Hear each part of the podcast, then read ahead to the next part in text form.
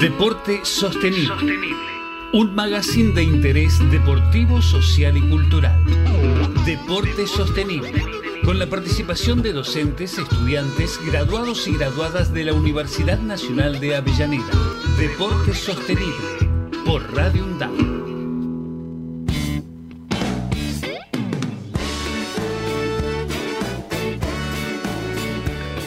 Buenas tardes. Buenas tardes, hoy estamos muy cerca. ¿Cómo andás, Leti? muy bien, ¿y vos? La cercanía. No es que no hayamos hecho programas presenciales, pero nos sentamos una al lado de la otra. Así estamos.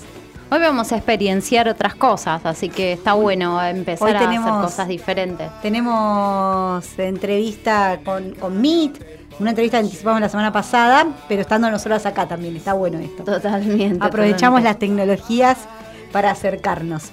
Así que sí, veníamos justamente como estábamos anticipando en programas anteriores, en este año, en este año y en esta semana, porque recordemos, hoy es 4 de abril, el jueves 6 de abril es el Día Internacional de la Actividad Física y el viernes 7 de abril es el Día Internacional de la Salud, por eso es feriado, no, mentira, es por la Semana Santa, pero eh, son dos días que son importantes para conmemorar eh, y pensar justamente cosas que tienen que ver con nuestro bienestar, con nuestro bienestar, mm, Totalmente. Eh, con el estar bien, con el pensar, la actividad física y el deporte. Hoy justo vengo, les cuento, de, para también para vengo del, del encuentro territorial en radiográfica que hicimos con TCC y salió la cuestión del bienestar, de la salud, ahí motivada por estudiantes de, enfermería y la preocupación por el, sedentarismo y la agenda que se presentan desde los medios de comunicación al respecto. Y acá podemos decir con honor que, que Deporte Sostenible da la batalla cultural con respecto a esas temáticas. Sí, sumándole a esto también el mismo día 6 es el día de coaching ontológico que parte también del bienestar, no vamos a dejarnos de olvidar que somos cuerpo, en el coaching somos cuerpo, lenguaje y emociones, pero no tenemos que olvidar también esto del trabajo de la mente, el trabajo de nuestras emociones y cuánta importancia tiene en nuestro bienestar. Porque uno cree, bueno, ¿qué es una emoción? Bueno, es eso que te dispara a la acción. Es ese pensamiento que está ahí que de repente esa emoción hace que lo ejecutes. Bueno, es tan importante también tener en claro qué, qué pensamientos estamos teniendo para ver qué emoción podemos gestionar o qué emoción está viniendo también para hacer esa acción. No es lo mismo ir a hacer deportes felizmente haciendo deportes que ir a hacer deportes o actividad física con una carga que dice, no sé si tengo tantas ganas de hacer esto hoy o lo que sea. Entonces, cuán importante también ese bienestar desde la cabeza. Bueno, vos sabés que justamente hoy a la mañana, parece que hubieras estado en la entrevista a la mañana. Sí, yo te, yo te escucho. El, eh, justamente una de las estudiantes de enfermería pregunta este tema sobre el, sobre el bienestar y Gabriel Fernández, periodista y director de contenidos de radiográfica, le responde también la importancia de la mente con respecto al estar bien también. Totalmente, pero mismo, o sea, volvemos a lo mismo, en cualquier situación crítica, y no me refiero a algo complejo, cualquier situación de estrés, teniendo la mente clara, podés tomar mejores solución, resolución. Y esto se entrena. No es que venís con un superdón y no, también se entrena. Entonces, a ver si nos dejamos de ser los perezosos que dicen que la pereza es el pecado capital que ayuda a que los otros no se cometan, pero también no está buena la pereza. Eh, dejemos de ser perezosos mentalmente y podamos encontrar esa vueltita de rosca, como le digo yo, para poder estar bien un 100%.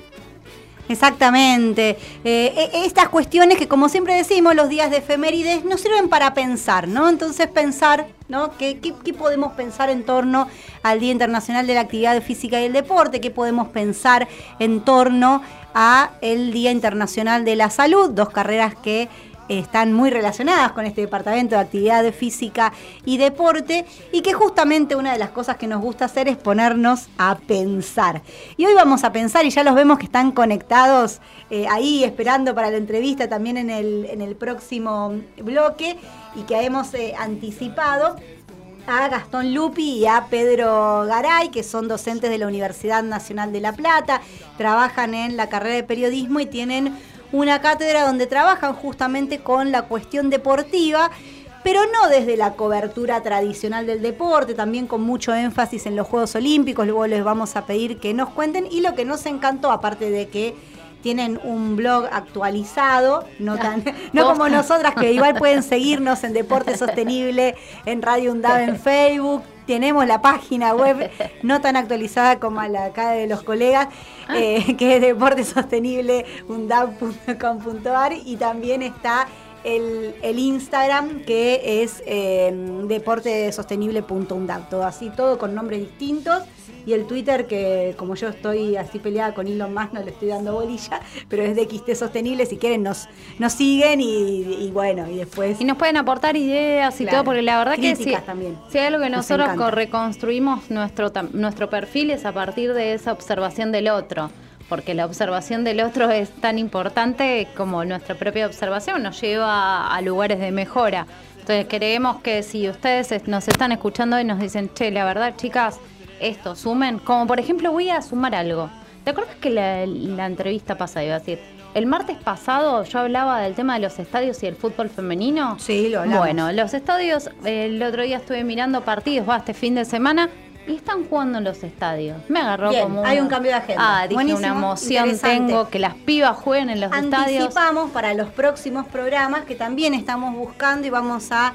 Estamos ahí concertando algunas entrevistas sobre el tema del fútbol femenino saliendo de lo trillado que estuvo en agenda en los medios en este último tiempo, pero vamos a tratar, como siempre, verlo desde otras miradas, desde la gestión deportiva, desde cómo se piensa a nivel sostenible y desde que no es algo, y tal vez esto puede surgir o no, no sabemos en la entrevista de hoy, eh, que no es algo que empezó ahora en este último tiempo, sino que hay mujeres que vienen poniendo pie en el fútbol hace muchos años, muchas décadas. Hace poco, bueno, justo ahora esta semana salió una, una nota sobre el tema, pero vamos, vamos a indagar un poco más y también sobre el rol de las mujeres en eh, los cargos deportivos no simplemente por el hecho de ser mujeres, sino por la capacidad de gestión y esas cuestiones, pero vamos a, irlo charlando. Sí, y después como también no es de me sale re mal esa palabra, nunca la voy a poder, yo me, tengo fe que más, más pronto lo lograré.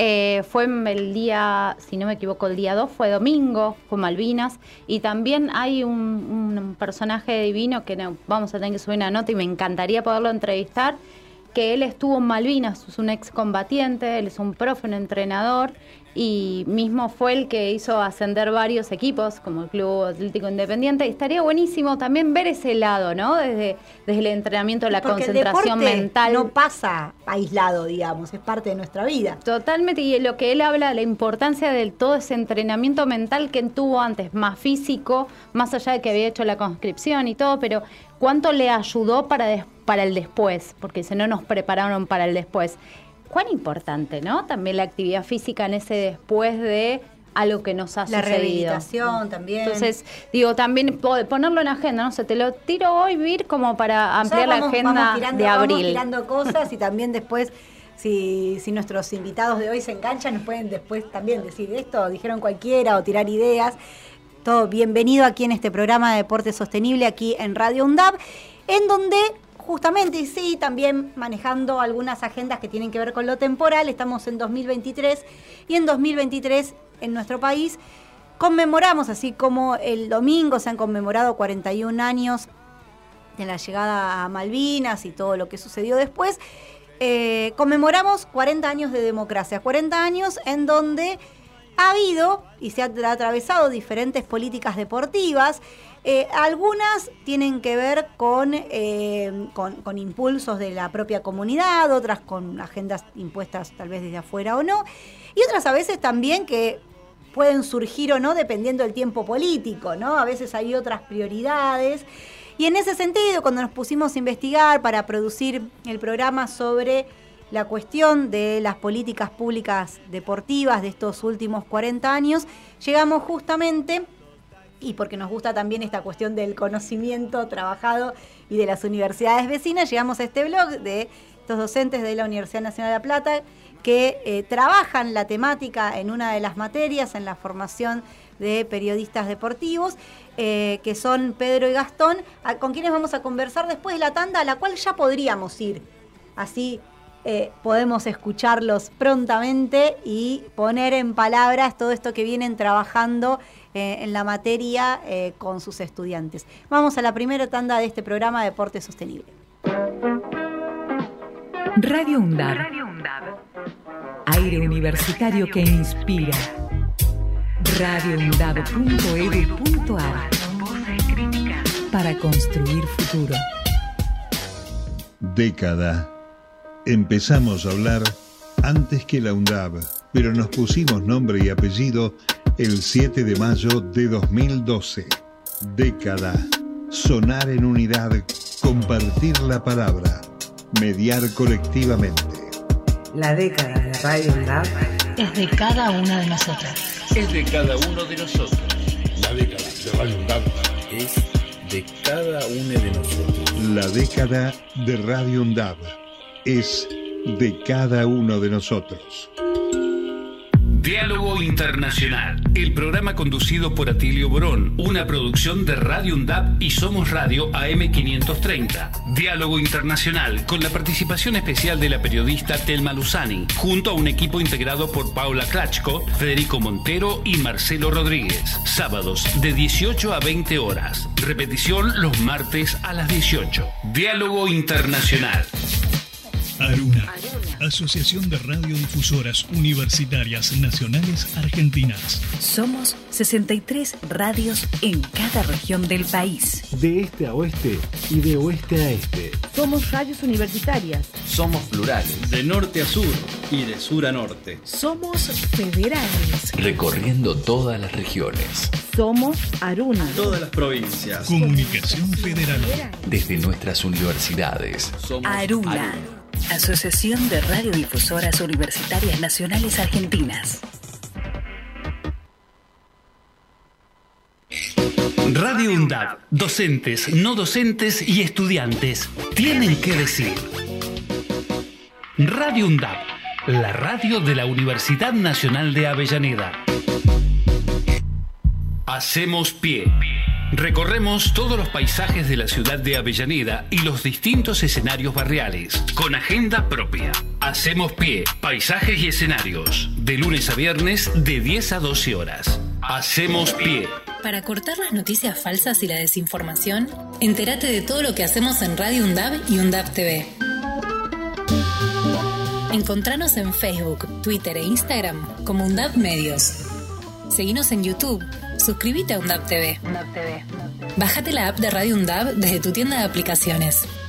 Somos los medios de comunicación oficiales de la Universidad Nacional de Avellaneda. Otra comunicación, para seguir en contacto con la actualidad y la comunidad universitaria. Después, no digas que no te avisamos. Diario UNDAB. De lunes a viernes, de 9 a 10 de la mañana, realizamos un repaso por la actualidad universitaria en las voces de los protagonistas. Diario UNDAB. Entrevistas a referentes sociales, culturales y académicos. Diario UNDAB. De lunes a viernes, a las 9 de la mañana.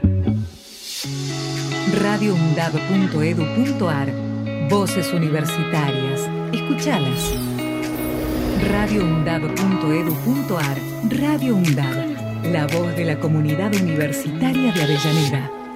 Radio UNDAB. radioundab.edu.ar Escuchala.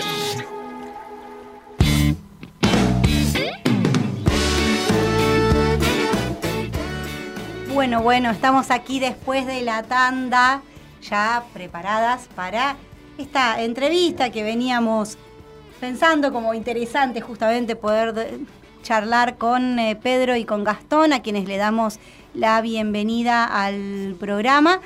Eh, así que bueno, bienvenidos Pedro, Gastón, cuando quieran pueden habilitar ahí sus audios y compartimos eh, este, este espacio en el aire. Hola, ¿qué tal? ¿Cómo va? Buen día. ¿Cómo les va? Buen día. Espero se escuche bien, ¿no? Se escucha, se escucha bien, sí, sí, sí, se escucha bien. Y, bueno, un gusto poder conversar con ustedes, también aquí de, universidad a universidad. Eh, les contaba, nosotros, bueno, los hemos presentado desde la materia que dan, pero por ahí estaría bueno también. Eh, estuvimos chusmeando también sus redes sociales, vimos que están relacionados con el deporte, también en sus vidas cotidianas, en las coberturas. Entonces, si quieren contarnos también, bueno, cómo llegan eh, a este tema, pues la formación, entendemos, es desde la parte de la, de la comunicación y del deporte, de la comunicación, perdón, y del periodismo. eh, y hay ahí un acercarse al deporte. ¿Cómo llegan Pedro y Gastón a acercarse al deporte? Eh, bueno, arranco yo. Eh, soy Gastón, ¿cómo les va? Saludos eh, para ustedes y bueno, para la audiencia, por supuesto. Eh, ah, bueno, al periodismo llego desde muy chiquito, cuando, bueno, perdón que está justo llamando, Puede desactivé pasar. un teléfono pero quedó el otro. No, les, les decía, al periodismo llego desde muy chiquito, cuando en un entrenamiento de fútbol nos preguntan qué queríamos ser cuando fuéramos grandes, a los 10 años, y yo les dije que quería ser periodista. Se ve que ya tenía claro que, que como futbolista no, no, no- no tenía un enorme futuro. Y desde los 10 años que hago radio, y, y específicamente, si bien uno me echaba con el periodismo deportivo, tengo que decir que, que en la Facultad de Periodismo, allá por el año 99, acá en la Universidad de La Plata, en mi segundo año, esperen que desactivo aquí, Es un periodista año la- muy, muy la recurrido, facultad- Gastón. la facultad nos dio la posibilidad de hacer una revista. Y, y claro, parece de la prehistoria, y esto mismo lo cuento en clase yo también. eh, no me considero una persona de muy avanzada edad. Sin embargo, en términos de, medios y de tecnología, sí, hay muchas cuestiones que realmente parecen de la prehistoria. Y la facultad nos dio la oportunidad de, hacer una revista de deportes, y, a mí en esa revista de deportes me interesó mucho eh, abocarme a los otros deportes, a deportes que no fueran el fútbol o que no fuera el fútbol de gimnasia y estudiantes, como sucedía aquí en La Plata, o como sucede en La Plata. Y la verdad que estoy eternamente agradecido a esa experiencia porque me permitió eh, darle difusión a, a otras disciplinas, a, a otros deportistas de la ciudad y de la región que no la tenían, y, y porque, por ejemplo, en aquella época no se podía estudiar periodismo deportivo. ¿no? Cuando bien aclarabas, Virginia, creo que, que uno viene del lado de la comunicación y del periodismo, si se quiere, En general. no- en general, no, no específico del deporte, no, no- la, la- la universidad pública eh, hacía un lado al, al periodismo deportivo, lo, dejaba relegado y tiene mucho que ver con lo que vamos a charlar en un rato seguramente, ¿no? Sobre los espacios públicos, los espacios privados. La, la universidad pública no daba cabida, entonces para estudiar periodismo deportivo había que, que inscribirse en terciarios y por aquella época eh, estaban vinculadas también aquellas escuelas eh, que, llevaban por nombre la, de algunos periodistas conocidos del momento, eh, para no hacerle propaganda ni, ni, crítica facilismo para acá. Pero bueno, digo, la, universidad pública nosotros nos dio la oportunidad desde las páginas de, una revista que, que nos bancaban ellos, pero que producíamos en su integridad nosotros, darle espacio a otros deportes.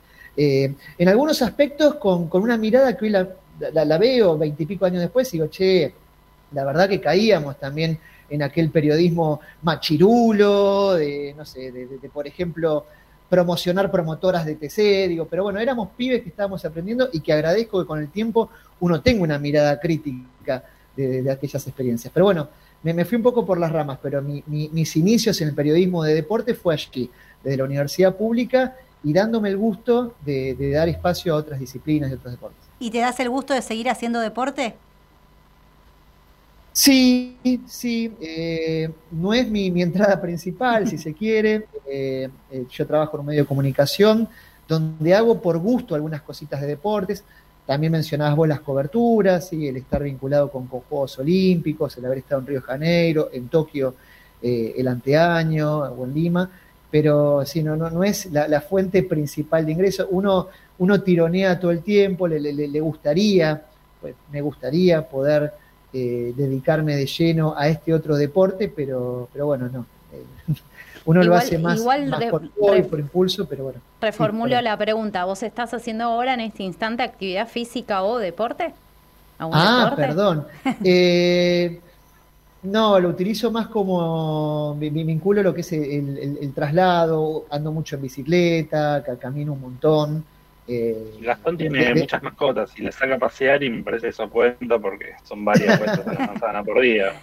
Está muy bien, está muy bien. Es, es actividad física, algo que también nos parece. Porque nos gusta entrevistar también desde lo que es el, eh, el conocimiento que tienen cada uno de ustedes en sus disciplinas, pero también ver, bueno, cómo nos vinculamos ¿no? en la vida cotidiana con la actividad física y con el deporte. Bueno, bien, y Pedro, Pedro, Pedro, Garay claro, también, perdón. Docente de la ¿Cómo Universidad andan? Nacional Sí. de La Plata y a su vez también compartiendo con, con Gastón la cátedra. Sí, un recorrido similar al de Gastón también. Yo sí llegué a hacer carrera de periodismo deportivo en la UNLP, o sea, se había abierto cuando me tocó a mí. Eh, así que soy periodista deportivo formado en la UNLP. Y nos encontramos con Gastón en, en Río, en Río 2016, eh, cubriendo los juegos. Y a partir de ahí empezamos a armar un, proyecto en común, justamente ligado a esto de los otros deportes que decía Gastón, ¿no? Esta idea de ir por, por el costado de lo que es la agenda eh, deportiva eh, mainstream, llamémosle hegemónica. Eh, en ese momento quizás eh, tenía que ver mucho con, con, nuestra trayectoria como espectadores deportivos, ¿no? En los últimos 20 años, no quiero hablar por Gastón, pero por lo menos es lo que me pasó a mí. Digo, eh, cuando yo era chico, eh, los Juegos Olímpicos eran un pedazo importante de la agenda deportiva. Y, y, pasaron los años, y 2008 y 2012, y uno veía que se estaban un poco extinguiendo esos deportes en, en las tapas de los diarios, en, incluso en las transmisiones televisivas. Eh, y bueno, nos, nos, nos, agarró, me parece, a los dos, ¿no? Esa cuestión de, de, de, proteger un poco algo que era querido para nosotros. Y así empezó, ¿no? Como una serie de proyectos en común que tenemos, incluido este seminario eh, que damos de Juegos Olímpicos en, en, la Facultad de Periodismo de La Plata. Es un seminario optativo para, para los estudiantes de, de esta carrera. Sí, es un seminario optativo, correcto. Buenísimo. Y, y, bien, y en, el seminario, bueno, ¿cómo, ¿cómo abordan el tema de la cobertura? Si quieren contarnos un poco eso y después, bueno, nos interesaba, que eso también lo podemos ver después del, del tema musical, que no sé si fue elegido o no, pero, pero el tema de justamente, bueno, la, la historia ¿no? de las políticas públicas acá en, en, estos años de democracia, pero ¿cómo, cómo abordan esta, el tema de la cobertura de estos otros deportes? ¿Desde dónde se trabaja? Sí, a ver, debería decir primero que, que ser optativo, nada, en el futuro intentaré que deje de ser optativo, que, que sea obligatorio, porque tiene una parte muy importante que la, bueno, que nos parece a nosotros, ¿no? que es muy importante, que es toda la parte de la historia de las políticas deportivas en Argentina, uh -huh. que quizás en otras materias no tiene tanto espacio. Y bueno, eso, nos, eso es algo propio del seminario, que propuso el seminario y que me parece que eh, debería, ¿no? debería conocerlo mayoría de los estudiantes de periodismo deportivo, porque después tienen que escribir de resultados deportivos y si no tienen en cuenta ese fuera de campo, que son las políticas deportivas, bueno, es una cobertura sesgada. Eh, y después, eh, eh, no, no, no, charlamos tanto de cobertura de deportes en sí, es decir, no es que tomamos uh -huh. los deportes olímpicos, eh, los llamados deportes olímpicos, los deportes que pertenecen al programa olímpico, y hablamos de, puntualmente de cada deporte, sino que hacemos un repaso por la, la historia, eh, los grandes resultados, pero ligados sobre todo a las transformaciones políticas y sociales eh, en torno a los Juegos Olímpicos. No sé si, Gastón, si, si estoy correcto, correcto en lo que digo. No, no, bien. Eh, en función de esto que marcabas de la optatividad del seminario, resulta muy interesante porque uno, por supuesto, que, que, que le gusta la temática, la desarrolla, y se encuentra con, con un montón de estudiantes que, que, que, realmente acompañan, les interesa, pero también están aquellos que en la optatividad, qué sé yo, viernes a las 8 de la mañana les quedaba bien anotarse en ese seminario para sacar de encima un seminario, y, y, está, ¿no? Y, claro. y vos decís, pero viernes a las 8 te quedaba bien, sí, sí, me queda bárbaro, porque nosotros, entonces, eh, nos, nos, encontramos con ese universo, que también es parte del desafío, que, que es interesante, digo, bueno, eh, uno a veces dice, che, pero la, uno una carrera de periodismo deportivo, ¿no te gusta más que el fútbol? ¿No te gusta algo más, más allá de, de, los deportes que, que, pasan en los medios?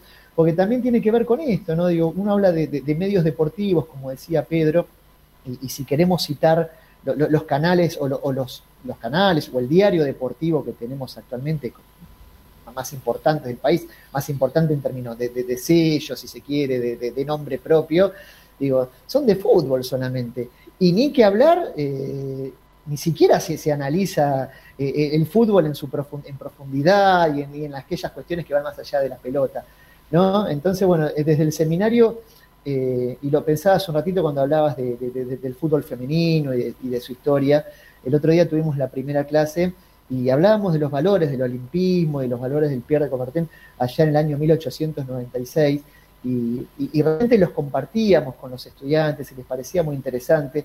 Y, y en un momento se me ocurrió decirle, bueno, ¿y con las mujeres qué hacemos? No, bueno, las mujeres, por supuesto. No, les digo, las mujeres, por supuesto, no, las mujeres estaban afuera de todo esto. O sea, las mujeres no contaban en esta universalidad y en estos valores tan interesantes que, por supuesto, uno pareciera compartirlo. Eh, la mujer estaba destinada a, entregarle el premio al hombre, al, al macho que había competido, ¿no? O sea, la, la mujer era, era una espectadora. Entonces, aquellas cosas que uno dice, "Eh, pero ¿cómo profesor va a decir esto que las mujeres quedan fuera? ¿Cómo no? No lo digo yo, lo, lo- lo dice la historia, eh, lo, lo- dice cómo empezaron los Juegos Olímpicos. Claro, sí, aparte, de, volviendo, hola, ¿qué tal Leticia? Un gusto. ¿Cómo andas, Eh, Leticia? Bien, el tema de la mujer en el deporte, que es algo que con Virginia remarcamos, o por lo menos yo tengo la, la, la suerte de haber, ahora tengo 42 años, pero empecé a jugar a los 8 años, hice deporte, entonces entrar en ese mundo mismo me pasaba que era el pibito. Me decían, "¿Eh, ¿qué haces? O sea, yo decía, pero hago deporte. O sea, no, no es que estoy haciendo algo que no está fuera de vista. Y, y te estoy hablando de esto de hace 20, 30 años atrás, ¿no? No, no te estoy hablando de hace mucho tiempo más. Entonces decís, qué, qué, qué dato curioso o no, pero cómo nos fuimos desconstruyendo en este último tiempo. Quizás la democracia en Argentina nos ayudó muchísimo más, pero también a nivel mun- mundial y global, porque la mujer en algunos lugares todavía están restringidas en hacer deporte. Entonces decís, qué loco, ¿no? No, no es loco, es, lo que vivimos en este mundo donde nosotras seguimos estando relegadas a tareas domésticas o tareas de poco riesgo y vos decís, pero ¿por qué? ¿Qué ¿Cuál es mi condición que me hace diferente a vos en no poder levantar? No sé, yo he visto mujeres hacer cosas que yo ni loca lo haría, pero decís, wow, o sea, que hay que tener una capacidad para lograrlo. Y, y es, y es eso, ¿no? De, de empezar a comprender que, que lo que está de este lado es nuestra limitación, no la del otro. Entonces, ¿por qué nos estamos limitando a que las mujeres no pueden?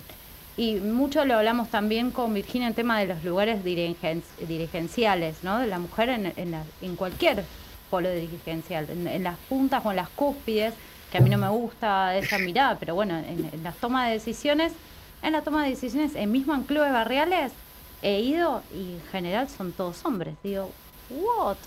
¿Qué pasó acá? O sea, ¿qué nos está pasando? ¿Por qué la mujer también nos levantamos la mano y decimos, che, no hay un lugar para mí, necesito estar en este lugar, empezarnos a involucrar? Eh, e igual no es fácil, me ha pasado de que no es fácil, porque sí te involucran, porque quieren, porque el voto, porque el 40%, porque el 50% tienen que estar las mujeres, pero tu voz no, apenas se escucha. Y tu voto, y a veces ni se cuenta, decís, ah, pero estoy en el 2023. Sí, sí, sí, en el 2023 sigue sucediendo. Ahí con respecto a lo que decía Leticia, mientras le damos tiempo a Matías en la operación que vaya pensando algún tema de virus ahí para, para el, el corte, eh, que fue el, el requisito que el- tuvimos. el pedido temático seleccionado aquí por uno de los entrevistados. El, eh, no, est- estaba pensando también en esta cuestión ¿no? del, del contexto y esto que decía eh, Gastón, no digo qué importante, y también el hecho de que cuando Pedro hizo la carrera ya existía la carrera de periodismo, ¿no? Qué importante que es también pensar, no digo en las políticas públicas, también eh, en las carreras que hay en las universidades, por un lado, ¿no? El hecho de que exista la carrera de periodismo deportivo ahí en La Plata, o el hecho de que exista una carrera como de la que se graduó Leticia, que es la licenciatura en actividad física y deporte, que tiene un perfil de gestión y un perfil de gestión también en el que hay muchas mujeres inscriptas. Pero a su vez, una vez que tenemos las carreras, también el diseño curricular de las mismas, donde tenemos esta cuestión de los seminarios optativos y digo debates que está bueno también poner sobre agenda, ¿no? Eh, y no quedarse simplemente con el wow, se inauguró esta carrera, qué interesante, listo. Bueno, ¿y, cómo formamos a la, a la gente? Y mientras nos quedamos pensando esto, les damos tiempo ahí para tomar agua, mate, e ir tomando aire, así charlamos de las políticas. una- Dale, una Gastón, sí. Porque por esto que decía de no hacer propaganda gratuitamente. no se te escucha muy bien, no sé si... No Yo sí lo escucho, ¿eh? Ah, Ahora sí. Siento que tú- Bueno. No, decían esto de, de, de no hacer propaganda gratuitamente. Digo, cuando no estaba la, la carrera de periodismo en la Universidad de La Plata, por ejemplo, digo, la, la institución de moda era la escuela de Niembro y Araujo. ¿no? Digo, y veintipico de años después, 15 años después, digo, conocemos a Fernando Niembro, lo conocemos un poquito más, y, claramente tenemos una mirada y una formación y un recorrido académico completamente distinto. ¿No? Digo, eh, por ahí omitiendo el nombre no, no terminaba siendo lo gráfico que quería hacer con el ejemplo. Pero digo, son dos miradas completamente de- del deporte, de la comunicación, de- de- del mundo, de, absolutamente todo. Y me parece que es un debate que incluso está pensado ahora, digo, de, cara a las próximas elecciones, ¿no? Digo, porque son actores que siguen dando vuelta. Totalmente. Muy bien, muy bien, exactamente. Y la idea es justamente eso, ponerlo sobre la agenda, charlarlo, debatirlo y que podamos tener los medios también universitarios para, para dar voz a estos debates que tal vez no se dan en otros lados. Vamos ahora entonces a escuchar un tema musical mientras nos hidratamos un poco y luego seguimos con esta conversación. Recordando tu expresión, vuelvo a desear esas noches de calor, llenas de ansiedad,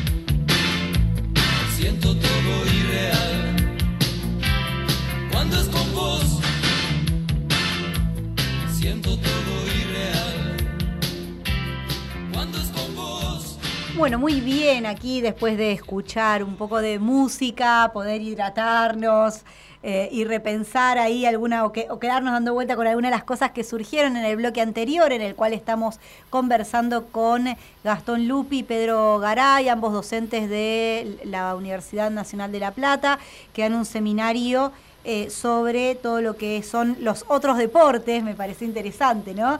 Eh, pensar la otredad también en el deporte. Igual que loco Eh, decir los otros deportes los como si esos no los fuesen deportes, ¿no? Claro, tal cual. Los deportes, la gran diversidad de deportes que hay y que también aquí en Deporte Sostenible siempre tratamos de, de visibilizar.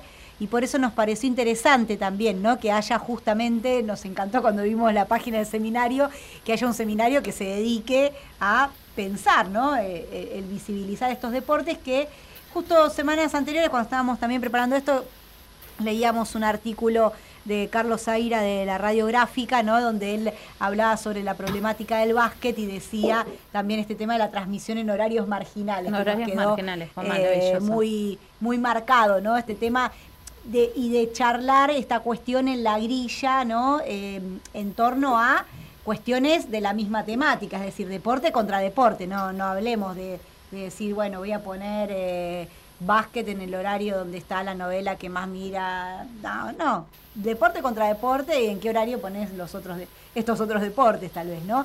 Eh, o canales alternativos u otros medios también. Sí, o otros programas, o empezar a entender que si a vos te gusta cierto o cuál deporte, también que tengas acceso y saber de dónde lo podés buscar. Claro, tal cual, y que, y que esté fácil de llegar. Pero bueno, esto está ligado, por supuesto, no es simplemente el deporte ahí en una cápsula aislada y una cuestión que tiene que ver con, eh, con una élite, porque incluso también los llamados deportes de élite suponen también un montón de esfuerzo y de tiempo y de dedicación de la cuestión amateur. Eh, ¿Querés que te cuente? Sí, un montón, ¿no? Leti acá como jugadora de hockey lo sabe muy bien. Eh, entonces, supone un montón de esfuerzo y dedicación. Y tenemos la cuestión de las políticas públicas. ¿Qué pasa, no? La historia, porque aparte también no es, ah, bueno, saquen una ley sobre esto. No es tan fácil, o a veces la ley está y después no se reglamenta, o a veces el contexto histórico y el tiempo político no acompaña. Así que bueno, les tiramos bien deportivo, les tiramos la pelota acá eh, a Pedro y a Gastón para que nos cuenten cómo encaran eh, justamente en, el seminario el tema de las políticas públicas deportivas. Antes por ahí de que Pedro empiece a desarrollar, me gustaría tirar así a modo de- de comentario muy cortito, que recién hablabas de los medios y una política pública, por ejemplo, es Deporte B. Eh, digo, de- de- desde el espacio, el, el Estado y el dar lugar desde los medios, eh, volvemos, ¿no? A veces no sabemos cómo definirlo, pero bueno, digámosle acá en confianza aquellos otros deportes, ¿no? Eh, o, o incluso a las ramas femeninas de, de los deportes más, más hegemónicos, que, que de los medios tradicionales y hegemónicos no se les da. Y, y- y me gusta mencionar también el caso de Deporte B como, como algo muy interesante. Pero bueno, le, cedo también la palabra a Pedro. Bueno, sí, sí, es cierto que Deporte B es clave, digo, también, bueno, eso en todo caso lo charlamos más adelante, ¿no? Pero digo, hay que ver el tema de los espacios, el tema de la visibilidad, si es toda la batalla o si es el final de la batalla, ¿no? Me parece que hay un trabajo de desarrollo justamente, ¿no? Para introducirnos en el tema de políticas públicas, ¿no? Hay un trabajo de desarrollo de bases que tiene que venir antes, sí, hasta donde sí me sí. No, no, y lo pensaba también cuando en el bloque anterior hablábamos de, la dirigencia deportiva y, me parece que muchas veces también lo que, lo que falta es, es un tema harto complejo, pero digo, falta creatividad y falta que la misma dirigencia deportiva apueste, le busque la forma a la difusión o al crecimiento de su deporte.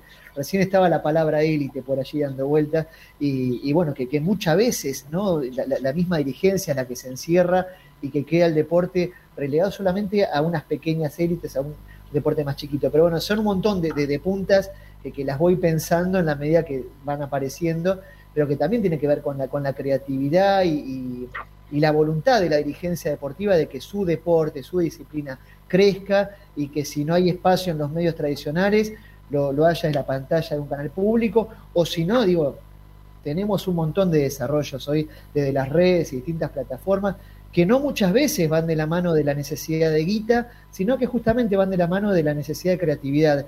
Y la creatividad la encontrás abriéndote, ¿no? Digo, democratizando la dirigencia deportiva, dándole espacio a las mujeres, dándole espacio a las a los jóvenes, digo, un mo- montón de cosas, ¿no? Sí, sí, la verdad que sí, eso de los jóvenes es un punto de inflexión que para mí es súper importante porque es lo que le da frescura a la situación. Entonces hay que escucharlos. Eh, siempre tienen una propuesta interesante. Nos pasa, por ejemplo, en el club, en el cual yo estoy como coach deportiva y escuchar lo que ellos nos traen, no darles nosotros a ellos. Y es interesantísimo porque hay un feedback muchísimo más nutritivo y hace esto que decís vos, ¿no? Eh, bueno, un amplio espectro a lo que está viendo el otro y yo me- lo tengo en mi punto ciego que no, no estoy pudiendo ver. Bueno, darle la apertura al otro. No sé si Y en, Pedro mucha- nos- y en muchos deportes pasa, o en muchas dirigencias, eh, cuando uno habla de los jóvenes y las jóvenes, son quienes practican el deporte, digo, que muchas veces no son los escuchados, los, los propios atletas, los protagonistas. ¿no? Las tomas de decisiones van por otro lado, que, que no pasa por justamente sus practicantes. Totalmente. No. Pedro, perdón. Digo, no, no, porque perdón, por favor. Digo, me parece eh, muy interesante este planteo ¿no? de, de- la necesidad de difusión. Creo que no nos podemos hacer los tontos en el sentido de que hoy el deporte es también una rama del entretenimiento, necesita difusión para sustentarse, al menos en su ¿no? en la cúspide de la pirámide, sus, en sus vertientes profesionales o en sus vertientes semiprofesionales. Eh, es importante, por supuesto, dar esa batalla, como decía Gastón. No todo es eh, exigir eh, dinero, hay, hay soluciones creativas, hay un, amplio espectro de nuevas posibilidades de difusión, con muy poco, con un teléfono celular, para todos los deportes. Pero digamos, me parece que un punto importante, incluso un punto importante para el seminario, ¿no? para, para lo que nosotros charlamos en el seminario, es pensar eh, en la política pública que precede la, la, necesidad de difusión de un deporte. Por supuesto que son dos caras de la misma moneda, si se quiere, y la difusión es importante. Y nosotros estamos en la carrera de periodismo y estamos intentando promover la difusión de, problemáticas deportivas que están al borde de lo hegemónico, están por el borde de lo hegemónico, pero eh, también queremos eh, charlar con los alumnos la necesidad de políticas deportivas más profundas, sin eh, políticas deportivas de base que hoy están un poco naufragadas, se ha dejado a los clubes de barrio un poco a su suerte, eh, con, con, excepciones, con, con, algunos programas que funcionan y otros que no. Sin eso no hay difusión que valga, eh, porque no hay deportistas. Si, si, no hay deportistas haciendo práctica deportiva, ¿de qué van a hablar los medios de comunicación después? Eso me parece un punto importante para, para charlar. Hoy, decía Leticia, ¿no? Eh, cómo se ha ampliado la posibilidad, la oferta deportiva eh, para las deportistas femeninas. Es, eh, increíble cómo ha cambiado la cabeza en estos últimos cinco años. Pero también es cierto que se han achicado los espacios. Digamos, necesitamos estadísticas, eso es importante. Creo que el último censo fue una oportunidad perdida en ese sentido. Necesitamos estadísticas, pero claramente uno ve, ¿no? Digamos, camina por los barrios y ve los clubes de barrios empobrecidos. Son espacios que se van achicando. Nosotros vivimos en una ciudad. ¿Qué está pasando en los pueblos pequeños? ¿Qué está pasando con esos espacios que eran sostenidos por, por los socios y que hoy son reemplazados por gimnasios? Y ahí también hay un cierre de posibilidades deportivas y un cambio en la diversidad deportiva. Sí, sí. ¿Sabes qué? Sumando a esto, cuando quieras. Sí, sumando a esto que decís, que lo que no, lo sucede, bueno, nosotros acá en Avellaneda, es un, un, la verdad que tenemos una población de clubes de barrio increíble. Y una de las cosas que me empecé a ver, que a partir de la apertura de varios, eh, ayúdame que no me acuerdo del Delfo Cabrera, que son eh, polideportivos, polideportivos, de varios polideportivos, como son gratuitos, lo que hace es que estos clubes barriales, eh, la gente que va al club barrial se cambie a estos polideportivos gratuitos. Entonces, esto que es sostenido por una cuota social insignificante, esa cuota social ya no está y ya no, ese club, eh, uno de los clubes me contaron que las actividades deportivas tuvieron que ser cerradas, muchísimas, que hacen tejido, hacen un montón de otras porque se pusieron creativos, pero además venden comida para sustentarlo. Y vos decís, a la pucha, hay algo que no estamos haciendo bien, no está bien pensado esto. Quien pensó la idea del polideportivo no pensó la idea de que estamos desnutriendo otros lugares. que quizás a mí el polideportivo me queda a un colectivo y el club deportivo lo tengo a la vuelta de casa. Y decís, wow, ¿qué está sucediendo con esto? Y que es interesante porque ahí hay presupuesto, hay inversión, el tema es que tal vez no hay construcción como con la comunidad, ¿no? Pasa lo mismo con el tema de los playones deportivos y los espacios, que nosotros en el programa siempre hablamos de la importancia de los espacios para hacer actividad física, deporte, el acceso, pero por el otro lado, esto del club de barrio que mencionaban recién en el, tal vez en- también en el interior, que muchas veces pasa y está vacío o está alquilado el espacio por un gimnasio, es la actividad física individual y particular, que no está mal, pero que está dejando de lado otras cuestiones. Y siempre, lo que siempre nosotros hablamos acá en el programa es que nosotros somos porque hay un otro que es también. Entonces, eh, en esta individualidad nos olvidamos de ese otro que también está es parte de esta participación. Entonces digo, ¿qué no? O sea, yo tengo, a mí siempre me, lo, me gusta cuestionarlo todo. A veces me excedo, pero está bueno cuestionarse eso. Digo, ¿qué pasó con, con este Me ha pasado de consultar y preguntar y quizás eh, sí tomar esa opción y decir, y el club deportivo lo estamos vaciando y, el- y hay un esfuerzo detrás de- también porque hablemos de clubes deportivos de los clubes sociales generalmente las dirigencias no cobran un mango lo hacen por amor al deporte y por amor al club.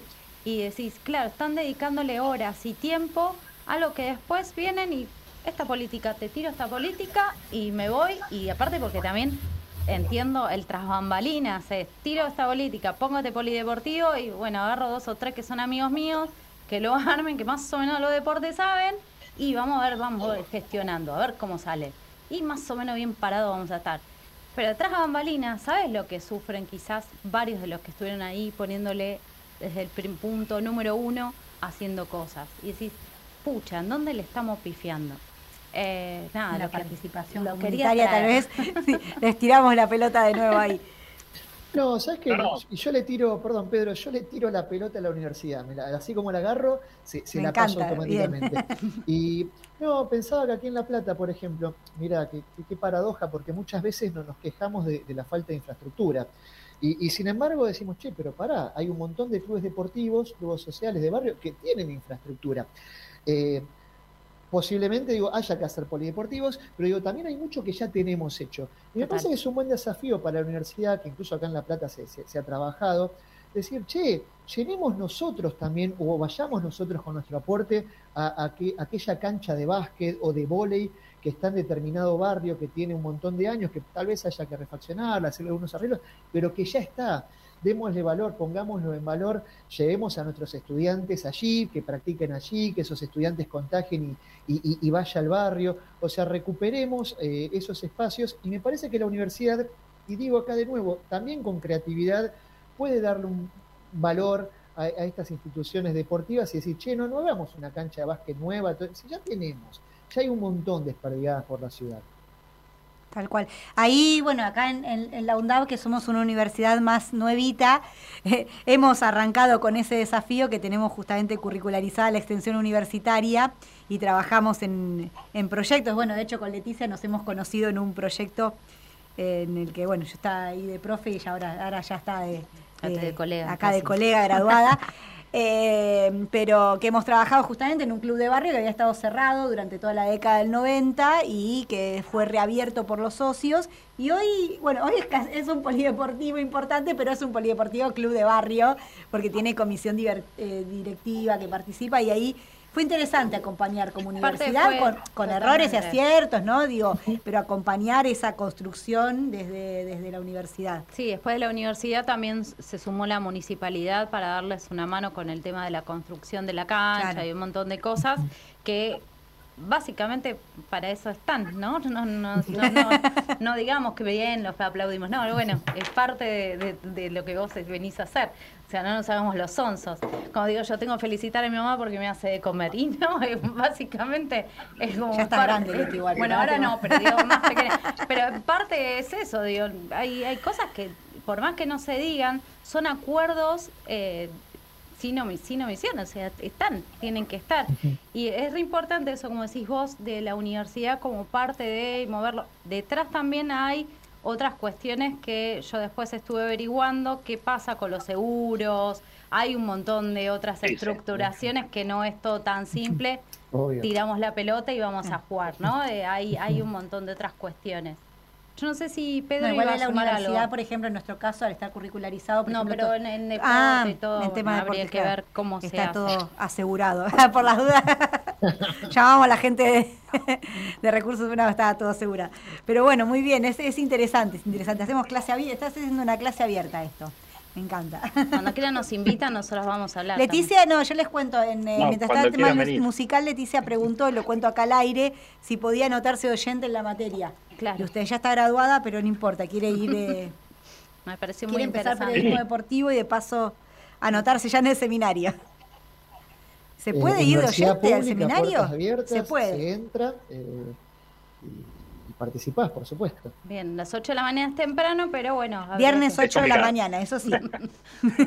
Pero bueno, qué sé yo, un, pequeño esfuerzo para algo que nos gusta está bueno. Tal cual, tal cual. Bueno, ya estamos casi igual sobre, sobre el final del, eh, del programa. y Creo que no hablamos casi nada de historia, pero hablamos mucho y pusimos varias cosas sobre la mesa. Nos vamos a tener que invitar de, de nuevo, pero eh, no sé si le- les gustaría comentar algún hito histórico o algunas cuestiones como para quien oiga el programa, que aparte de paso les contamos que queda grabado, porque sabemos que es martes al, mediodía, y que hoy también estamos acostumbrados, acostumbradas a la cuestión por demanda, así que después queda subido en el sitio de la radio y también se sube a Spotify. Así que mm, queda, queda grabado para que quien lo oiga se quede pensando en esta cuestión de las políticas públicas deportivas en estos 40 años de democracia, que por empezar, y ahí como leímos el artículo que, que escribieron para la materia, bueno, había muchas expectativas con la vuelta de la democracia, pero también había diversas prioridades. Sí, eh, dos hitos clave para no irnos de tiempo. Ahora te, ahora te dejo, Gastón. Eh, Virginia recién mencionó los 90, ¿no? me parece que es un momento clave donde el deporte podría, no es como la bifurcada, el deporte podría haber ido por un lado o por el otro, bueno, fue por un lado, muy claro, está siempre esa frase dando vueltas, ¿no? De que los clubes de barrio resistieron mejor la dictadura que los 90, ¿no? El neoliberalismo privatizó la actividad física, eh, promovió la apertura de gimnasios, quitó el apoyo para todas las asociaciones civiles, y después es muy difícil recuperarse eso, ¿no? Porque también cambia la cultura deportiva del país, y, y bueno, digamos, siempre hablando de generalidades, porque los clubes de barrio persisten, y hay, hay muy buenos proyectos en los clubes de barrio, pero hablando de generalidades, eh, nunca se ha recuperado realmente esa cultura deportiva pre-90, esa cantidad de jóvenes eh, en los clubes de barrio, esa diversidad en la oferta deportiva y, eh, digamos, en, en contrapartida, los jóvenes que crecieron en los 90 crecieron con la idea de la actividad física como una actividad individual, privada, destinada al mejoramiento del cuerpo, no como valores del- de, productividad medio capitalista, eh, y abandonaron esa cosa colectiva que tenía ¿no? en la práctica deportiva en los clubes de barrio, ¿no? el. De todas maneras, eh, como decía, los clubes de barrio resisten, parecen resistir todo, aunque cada vez peor, eh, y eso se refleja en los resultados deportivos del país, que siempre brilla en, en los deportes por equipo, y no tanto en los deportes individuales, que son los que requieren de otra realidad económica, ¿no? Otro, otro apoyo, otra realidad económica, otra, otra infraestructura. Eso como primer hito, y bueno, como segundo hito me parece que no podemos dejar de mencionar la creación del ENAR. Es un programa de alto rendimiento, está claro que alimenta solamente eh, la cúspide de la pirámide, pero fue un programa eh, creado con mucho ingenio, porque no le quitaba fondos al tesoro. Eh, siempre se habló ¿no? de la necesidad de tener un ENAR, pero para las bases, para el desarrollo de las bases, para el sostenimiento de las competencias juveniles e infantiles, para el sostenimiento de los clubes de barrio. Hoy no tenemos ni siquiera un ENAR que funcione realmente porque se cambió la forma de financiamiento del ENAR, eh, pasó a depender del Tesoro, entonces quedó atado a la inflación, quedó atado a las luchas internas de presupuesto. Eso, por supuesto, está teniendo evidentes resultados en, eh, en, en cómo le va a Argentina en el alto rendimiento. Eh, y va, es, digamos, es una realidad que solo va a acrecentarse si no se vuelve al viejo sistema eh, de financiamiento. Por supuesto, en la medida, digamos, en que no, eh, en que esto no esté debatido, no se va a cambiar. Y como suele ocurrir, como ha ocurrido en estos 40 años de democracia, muchas veces en Argentina las prioridades son otras y no están, ¿no? los políticos no, no ven el rédito de discutir la realidad deportiva del país porque parecería estar hablando de superficialidades en un país con un montón de urgencias. Sí, ni hablar, y lo que nosotros traemos, o por lo menos yo siempre menciono, que el deporte no es solamente el deportista, detrás del deporte hay un montón de otras cosas, como una vuelta me dijeron, no, vale, que no haya más fútbol, no, pero el fútbol tiene desde que marca la línea hasta que el, utilero, el tipo que prende las luces, me parece que, que no es solamente el deporte en sí, sino que hay un montón de gente que labura para el deporte, que no es justamente el deportista, y es lo que también alimenta el deporte y que sostiene el deporte, ¿no? ¿no? Entonces, empezar a entender de vuelta lo mismo, no es solamente es de un lugar, sino como un todo. Hay, eso es lo que, lo que me pongo en discusión, mismo he discutido con administradores de empresas y entender que ¿por qué no traer ideas empresariales dentro de cada uno de los deportes para ver cómo nosotros poderlo construir desde esa mirada, como digo yo, más estructural, que, que el deporte quizás muchas veces brilla por su ausencia de esto, de, de la de estructura, del armarse. Bueno, digo, basta de buenas intenciones y empezamos a tomar profesionales el toro por las astas. Por eso también tomo la decisión de estudiar esta carrera porque me da este tipo de herramientas de entender que el deporte no es solamente el deportista, el deporte es, y no el entrenador, sino el deporte es un montón de otras cosas que hay que cuidar, que hay que conservar, que no es poco, o sea, porque su labor sea menor, no es menor eh, empezar a comprender desde ese lugar, ¿no? Muy, muy, cortito porque estoy con el reloj acá, lo estoy mirando.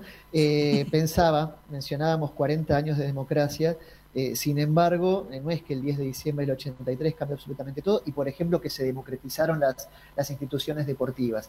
¿no? Y algo que menciona muy puntualmente Pedro y que me parece que es un dato interesante que para desarrollar en otro momento, pero ya hasta, hasta este mismo siglo, milenio, o sea, entrada la, en los años 2000, al frente del Comité Olímpico todavía teníamos eh, miembros del ejército, ¿no? Eh, ma manejando eh, una de las instituciones deportivas más importantes del país. Y, esto va a lo mismo, digo, o sea, nos debemos todavía una democratización de las instituciones deportivas, una, ley del deporte que, que, efectivamente apunte a eso, ¿no? Porque todavía, como decíamos, mujeres relegadas, jóvenes relegados y presencias todavía que a 40 años de democracia todavía se esconden allí, per permanecen vigentes en esos espacios. Excelente, y ya llegando sobre, sobre el final, y una Quisiera entrevista que entrevistarlos una hora más. los invitamos todos los martes que vengan. Y una, y una cosita muy cortita que mencionó Pedro al pasar. Lamentablemente el cambio del financiamiento de, del ENAR, cuando se deja de lado este impuesto del 1%, se, se perdió muy fácil, muy fácil se perdió. Y uno sabe que cuando un derecho se resigna, después lleva muchísimo. Y hoy obviamente no está en agenda porque tenemos unos líos importantísimos, pero fíjense cuánto cuesta cuando uno resigna un derecho después recuperarlo. Bien, y ahí eh, yo quería justamente esto que, sumabas, digo, porque tal vez pueda haber alguien que esté escuchando, tal vez algún estudiante que ingresa nuevo, nueva a la universidad y más joven, que tal vez que no sabe de dónde salía justamente este tema del financiamiento. Ayúdenme a recordar, pero era un 1% de la telefonía celular, ¿es así? Era eh, Salía de ahí el financiamiento, ¿es correcto? Correcto. Tenías la factura de tu telefonía y aparecía 1% entre el Nacional de Entrenamiento Deportivo. Que era repartido y que tal vez eh, no, no era significativo, sin embargo ahí la batalla la ganaron. Supuestamente eso, con eso, eso nos iban a bajar la factura del celular, pero no sucedió, ¿no? vos pagabas la factura y ese dinero iba a ENAR. No había que ir a golpear la puerta a nadie, no había que ir a mandar a nadie. Era automático. No había que ir a discutir si ese sí. dinero iba a los hospitales o al ENAR. Y si el teléfono celular aumenta, aumenta ese 1% porque Exacto. es porcentual y no nominal. El teléfono celular nos aumenta todos los meses, Tal le iba a seguir aumentando. Eh, y hoy, en cambio, bueno, tenemos un, una erogación dedicada al ENAR devaluada y además, por supuesto, se va achicando porque hay otras urgencias. Al compartir todos eh, ¿no? el dinero de el dinero público, se complica el financiamiento del deporte. Exactamente, muy interesante esto. Y bueno, ya sobre el final, agradecemos entonces a Gastón, agradecemos a Pedro, a quien seguramente volveremos a, contactar. Eh, y, y, bueno, y agradecemos aquí al equipo de producción, a Mariana Banjay, Leticia Farfalia, a Matías Beli Basualdo, que está en la operación técnica. Leti, ¿te quedó algo en el tintero por decir? ¿No? Estabas nada, agradeciendo. agradeciendo. Muy bien. Así que, bueno, eh, agradecemos mucho la, la participación y nos encontramos nuevamente el próximo martes aquí a las 13 horas por Radio UNDAB. Muchas gracias. Chau, hasta luego, gracias.